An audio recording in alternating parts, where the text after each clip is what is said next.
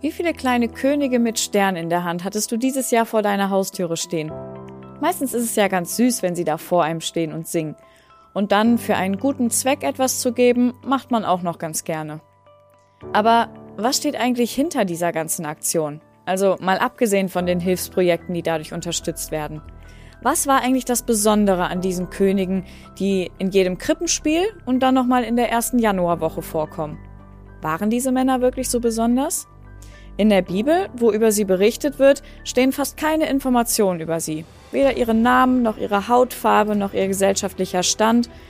Aber auch wenn sie keine Könige waren, eine Besonderheit hatten sie auf jeden Fall. Sie hatten ein sehr großes Verlangen danach, mit ihrer Suche erfolgreich zu sein.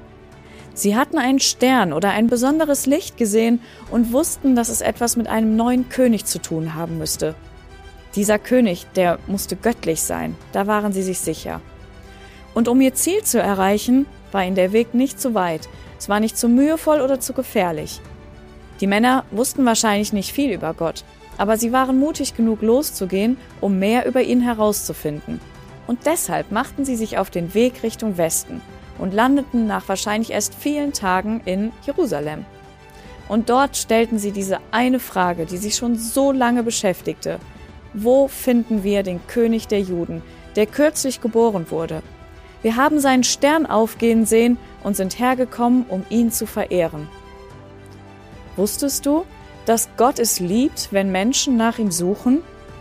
In der Bibel, da steht über ihn, er wollte, dass sie nach ihm fragen, dass sie sich bemühen, ihn irgendwie zu finden, obwohl er keinem von uns wirklich fern ist. Er ist nicht ein Gott, der sich vor uns Menschen versteckt, um es uns dann möglichst schwer zu machen.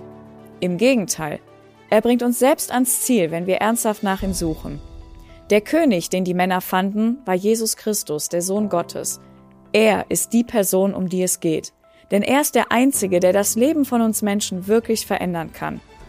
Man findet in der Bibel keine weiteren Informationen darüber, wie das Leben der Männer weiterging, nachdem sie Jesus in Bethlehem gefunden hatten aber man erfährt sehr viel darüber, wie Jesus gelebt hat, warum er auf die Erde gekommen ist und warum es sich lohnt, alles andere in den Hintergrund zu stellen und sich wie die Männer auf die Suche nach ihm zu machen.